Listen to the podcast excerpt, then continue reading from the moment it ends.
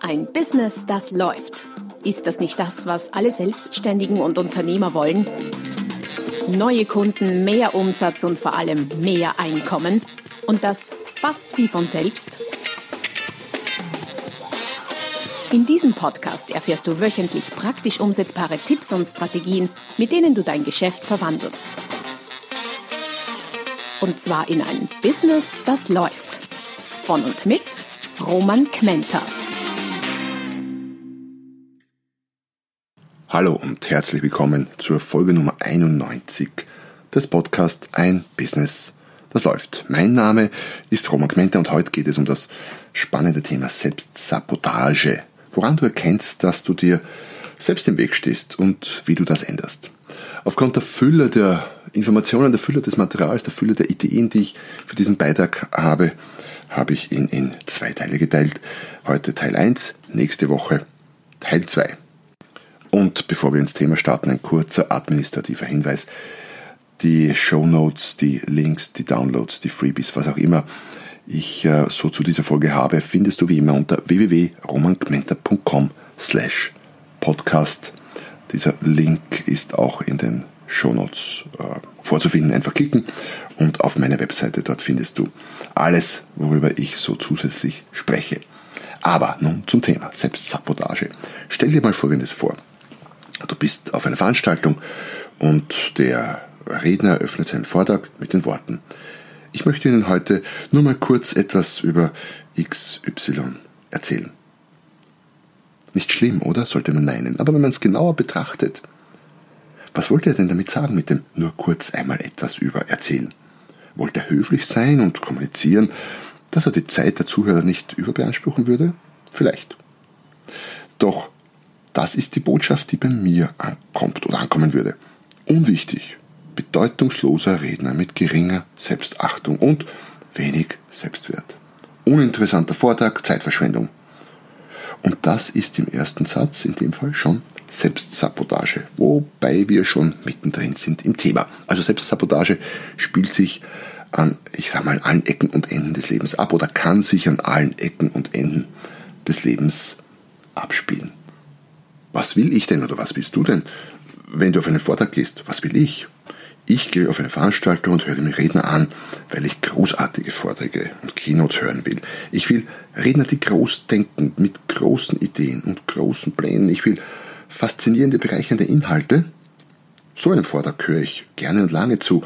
Und auch wenn es hart klingt, alle anderen Vortragenden brauchen die Bühne eigentlich erst gar nicht zu betreten. Sie verschwenden die Zeit ihrer Zuhörer und vor allem auch die eigene. Und dennoch erleben wir so oft, dass äh, sich Menschen vollkommen unnötig selbst sabotieren und sich klein machen, denn genau dieser Redner hätte ja möglicherweise Faszinierendes zu berichten. Nur, hat's, nur er hat es falsch verpackt. Wir machen uns klein und betreiben permanent Selbstsabotage und Selbstdemontage. Vielleicht aus Angst heraus nicht gut genug zu sein. Kann sein. Und das passiert nicht nur Rednern, Vortragenden und anderen Menschen, die auf der Bühne stehen. Nein, ganz im Gegenteil. Da fällt es uns nur am meisten auf, weil wir es gerade da nicht erwarten. Es ist etwas Alltägliches bei den Menschen, mit denen wir tagtäglich zu tun haben. Wir erleben Selbstabwertung extrem oft. Und manche, die selbstkritisch genug sind, denken sich vielleicht, ja stimmt. Und am meisten, am öftersten erlebe ich es an den Menschen, mit dem ich am meisten zu tun habe, nämlich an mir selber. Selbstsabotage ist ein beruflicher, und es geht ja in meinem Podcast um das Business und den Beruf, ein beruflicher Erfolgskiller allerersten Ranges. Privat mag dieses sich selber klein machen ja noch irgendwie als Höflichkeit durchgehen, auch wenn es unnötig ist. Der Volksmund sagt ja schon, Bescheidenheit ist eine Zier, doch besser lebt man ohne ihr. Sicher schon mal gehört. Und nein, so eine kleine höfliche, sich kleinmachende Floskel im privaten Bereich hat oft keine unmittelbar negativen Auswirkungen. Was nicht heißt, dass es nicht mittel- und langfristig sich sehr negativ auswirkt, weil es natürlich eine permanente Gehirnwäsche ist, die du dir verpasst. Beruflich ist Selbstsabotage definitiv hochgradig kontraproduktiv. Es kostet dich Kunden, Umsätze, Gewinne. Berater, Trainer, Coaches, die sich klein machen, werden es schwer haben, vernünftige, geschweige denn hohe Honorare zu erzielen. Gerade in beratenden Berufen ist die Selbstabwertung ein sehr verbreiteter Erfolgskiller, wie ich gerade in der letzten Folge Hoher Selbstwert, hohes Einkommen ausführlich erläutert habe. Mitarbeiter und Führungskräfte, die ihr Licht unter den Scheffel stellen, vollkommen unnötig und so Selbstsabotage betreiben, reduzieren ihre Karrierechancen dramatisch. Wie du übrigens Gehalt und Karrierechancen verbessern kannst, liest du im Beitrag 8 radikale Ideen für mehr Gehalt als Angestellter. Einer der ganz wenigen Beiträge, die speziell für Angestellte geschrieben habe. Den Link dazu findest du in den Shownotes unter www.romangmenta.com slash podcast. Und Verkäufer, die ihre Produkte klein machen oder sich selber abwerten, weil sie vielleicht insgeheim meinen, der Mitbewerber sei ja viel besser oder habe die viel besseren Produkte, werden einfach nicht viel davon verkaufen. Oder zu so niedrigen Preisen, dass das Geschäft kein wirkliches Geschäft mehr ist. Woran erkennst du nun, ob du dich selber sabotierst? Du wirst dich wundern, denn es passiert sehr viel häufiger, als du vielleicht meinst und in äh, vielerlei, wie soll ich sagen, Situationen. Äh, es gibt jede Menge Indizien, die darauf hinweisen, die du vielleicht gar nicht als so schlimm erachten würdest. Vorweg vielleicht, Selbstsabotage passiert hochgradig unbewusst. Und das ist das Blöde dran, weil wir kriegen's, wir machen's und wir kriegen es nicht mal mit. Es ist allermeist nicht im Vollbewusstsein unseres Denkens und unserer Handlungen, dass wir uns klein machen und Selbstsabotage betreiben. Es passiert uns ganz einfach. Und noch schlimmer, es fällt uns nicht mal auf, wenn wir es tun. Der Feind in mir quasi sitzt so tief und ist so sehr in meiner Persönlichkeit verankert, dass ich die Selbstsabotage oft nicht mal dann bewusst mitkriege, wenn der Schaden schon passiert ist. Schlimm, oder? Hm, aber ist so. Äh, ein paar Beispiele äh, zum Thema Selbstsabotage. Sich klein machen hat sehr viele Facetten. Es sind nicht nur verbale Ausrutscher, sondern äh, auch selbstständiges Verhalten, Selbstsabotage durch gewisse Handlungen, die wir, um, die wir setzen, verbal, nonverbal, was auch immer, quer durch alle Ausdrucksformen. Und wenn sich der Gedanke, klein zu sein, erstmal tief verankert hat, dann drängt er förmlich an allen Stellen nach außen. Selbstsabotage kann sich äußern in deiner Kleidung, in deiner Wohnung, in deinen Kundengesprächen, in deiner Website, in deiner Art zu reisen und so weiter und so fort. Zu diesem Zweck, um das für dich genauer analysieren zu können, habe ich einen Selbsttest äh, mitgebracht. Den Link zum Download findest du unter www.romangmenta.com slash podcast. Ich habe ihn aber auch quasi als kleines äh, Zusatzfeature. Ich habe ihn auch komplett jetzt als Teil dieser Podcast-Folge mit integriert. Und diesen werden wir uns jetzt mal kurz gemeinsam durchsehen. Vielleicht vorweg, wenn ich die Indizien durchgehe, äh, nur weil das eine oder andere Indiz auf dich zutrifft, ist das noch keine Katastrophe. Musst du selbst und selbstkritisch beurteilen. Ähm, wenn es mehrere sind oder eine Kombination von einigen, die zusammenpassen oder auch vielleicht viele oder wenn du Full Score hast, alle, dann ist das allerdings etwas, worum du dich intensiv kümmern solltest. Aber beurteile und entscheide am besten selbst ein paar Ideen für dich. Zehn Ideen habe ich mitgebracht, zehn Indizien für unbewusste Selbstsabotage, speziell im Business. Indiz 1 Ziele. Wie groß sind deine Ziele? Willst du die Welt verändern und aus den Angeln heben, eine Delle reinhauen, wie man so gern sagt? Oder gerade mal so viel erreichen, dass du über den nächsten Tag, die nächste Woche oder den nächsten Monat kommst? Unterzieh deine Ziele einer kritischen Prüfung. Ich will mich gar nicht zum, wie sagen, zum, zum Beurteiler deiner Ziele aufschwingen, aber hinterfrage es für dich und urteile einfach selbst. Wir tendieren übrigens dazu, uns zu große Ziele für ein Jahr und zu kleine Ziele für die nächsten zehn Jahre zu setzen. Denn heutzutage in zehn Jahren kann, können wirklich Dinge passieren, die die Welt verändern in der einen oder anderen Richtung. Also Punkt 1, Selbstsabotage in der Zielsetzung. Punkt 2, Kunden.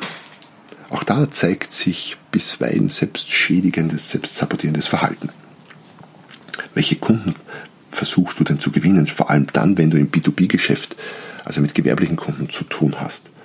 Nur die kleinen, denen du dich gewachsen fühlst, oder auch mal große, internationale, die ganz großen Fische.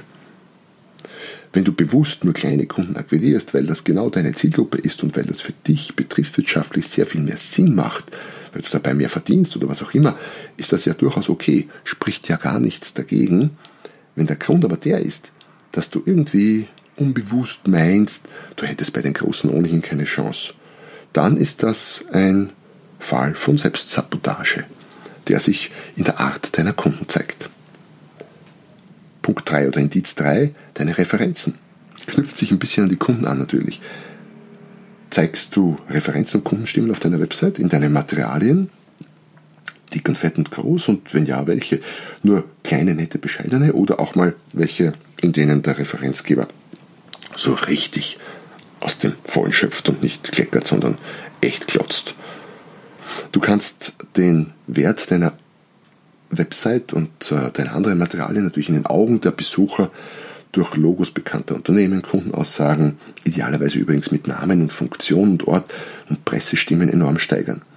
Ist bei dir gar nichts dergleichen zu finden, dann hast du entweder nichts, was ja sein kann, wäre wieder ein Indiz dafür, intensiv daran zu arbeiten, dass du hier äh, Kundenstimmen und Referenten, Referenzen kriegst, oder äh, es ist ein Indiz für Selbstsabotage und du verkaufst dich in diesem Bereich unter deinem Wert.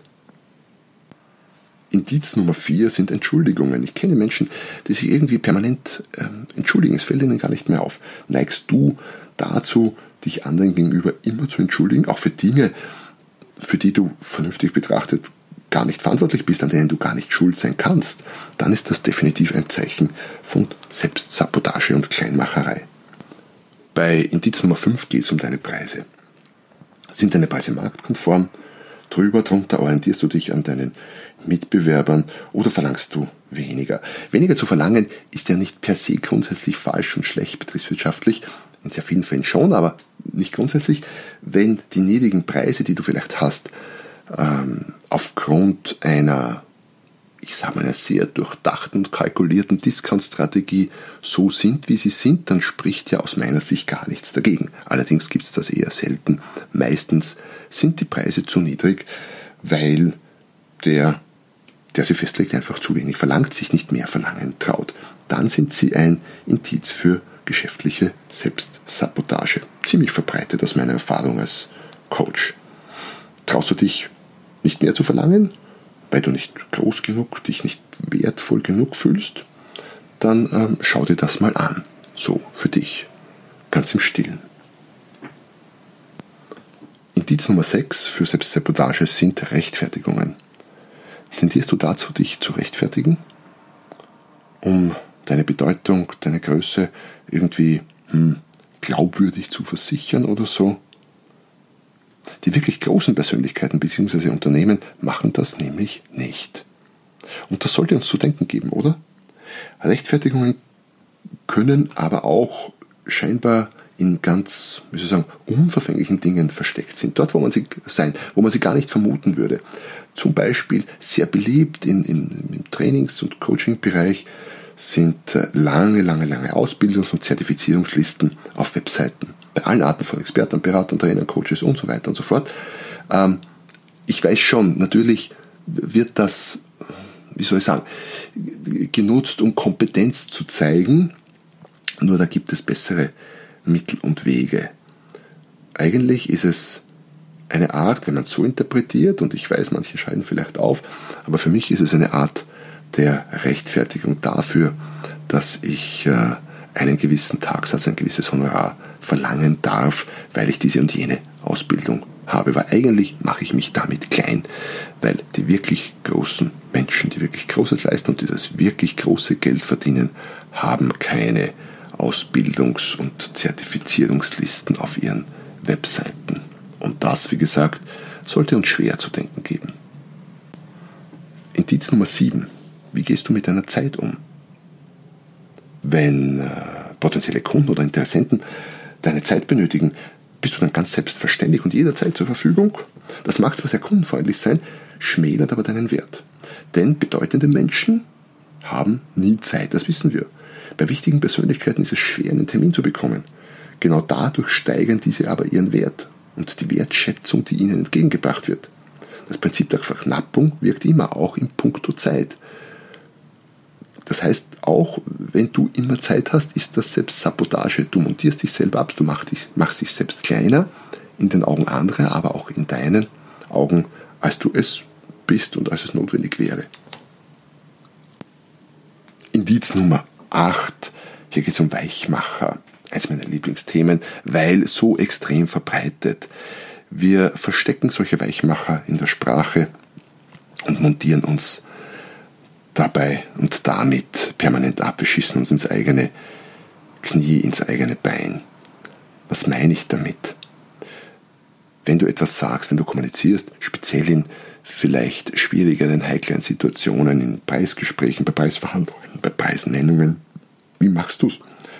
Sagst du klar, direkt, bisweilen sogar fordernd, was Sache ist, oder verwendest du den einen oder anderen Weichmacher? Sowas wie könnte, würde, sollte, eigentlich, vielleicht gewissermaßen und so weiter und so fort, um das, was du sagst, im Grunde abzuschwächen.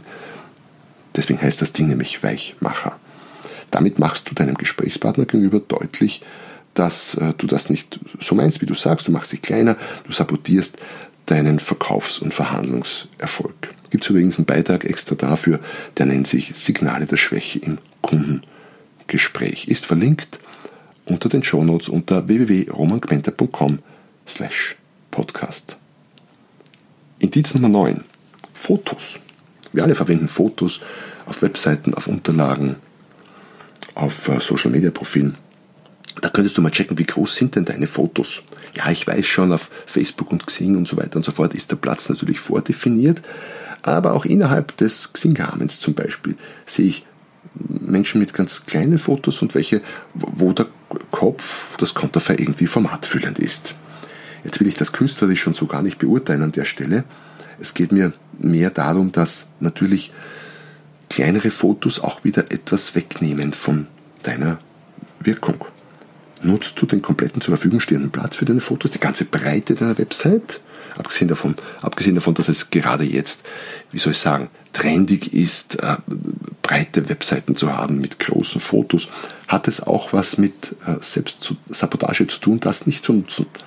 Weil man dadurch ja wieder kommuniziert, naja, ich bin nicht so wichtig. Respektive, wenn man den ganzen Platz einnimmt, kommuniziert man, ich bin wichtig und ich stehe dazu. Welche Posen nimmst du auf dein Fotos ein? Irgendwie große oder kleine, große Gestik oder kleine. Und ich weiß schon, nicht jeder ist Vortragsredner, so wie ich in einer meiner Tätigkeiten, ähm, wo es relativ leicht ist, vor vielen Menschen große Posen zu machen. Trotzdem gibt es Unterschiede. Beurteile deine Fotos, die du verwendest, mal kritisch. Wertest du dich ab damit oder, wie soll ich sagen, äh, trittst du mit stolz geschwellter Brust, geraden Rückgrat, wie auch immer, dabei auf? Und last but not least, Indiz Nummer 10, Produktbeschreibungen. Reduzierst du deine Produktbeschreibungen oder Leistungsbeschreibungen auf ein paar wenige Worte und technische Daten oder lesen sich deine Produktbeschreibungen wie die großartigsten Erfindungen der Weltgeschichte? Dafür braucht es keine großartigen Produkte. Man kann das mit ganz banalen Produkten machen. Ich äh, verweise ganz gern auf das Beispiel von ProID, ein Katalogversender, ein, ein ganz traditioneller, wie soll ich sagen, äh, Versandhauskatalog, allerdings mit sehr, sehr speziellen Dingen. ProID kannst du mal googeln. Die schaffen das, die teilweise banalsten Produkte so zu beschreiben, dass äh, man meint, das wäre jetzt äh, was unglaublich fantastisch Tolles.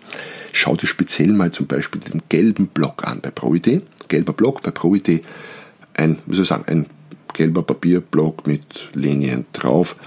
Die schreiben irgendwie eine halbe bis ganze Seite darüber. Und wenn man das gelesen hat, dann meint man, das ist die großartigste Erfindung, seit es Papier gibt. Aber schau mal selbst. Außerdem habe ich genau dazu, nämlich mit magischen Worten zu höheren Preisen einen Beitrag geschrieben, der unter der www.romangmenta.com slash podcast verlinkt ist. Ja, das waren die zehn Indizien, äh, an denen du möglicherweise erkennen kannst, dass du dich selber sabotierst, dein Licht unter dein Scheffel stellst und dich unnötig klein machst. Das sind sicher nicht die zehn einzigen, aber ich denke, da kann man sich schon mal dran festhalten und sich selbst kritisch hinterfragen.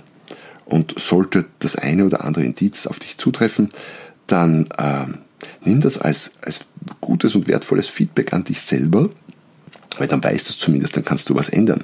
Bisher hast du diese Dinge vielleicht auch gemacht, aber es war dir gar nicht so bewusst. Auf jeden Fall kein Grund irgendwie in bodenlose Depression oder so zu versinken. Zumal es gibt ja eine zweite Folge, einen zweiten Teil dieser Podcast-Folge nächste Woche, wo es dann ein bisschen um die Ursachen der Selbstsabotage geht, wo ich aber auch einige sehr praktische und wirksame Tipps und Tricks für dich parat halte, wie du es ändern kannst. Ein paar der Dinge sind ja relativ leicht zu ändern, so wie jetzt schon. Also die größeren Fotos auf der Website, das ist relativ leicht zu machen oder auch die äh, Referenzen und so weiter und so fort. Ein paar andere Dinge sind etwas schwieriger zu ändern. Aber mehr dazu nächste Woche. Ich freue mich, wenn du wieder dabei bist. Schön, dass du bis zum Schluss diesmal wieder dabei warst und bis zum nächsten Mal, wenn es wieder heißt, ein Business, das läuft. Noch mehr Strategien, wie du dein Business auf das nächste Level bringen kannst, findest du unter romanquenter.com. Und beim nächsten Mal hier auf diesem Kanal, wenn es wieder heißt, ein Business, das läuft.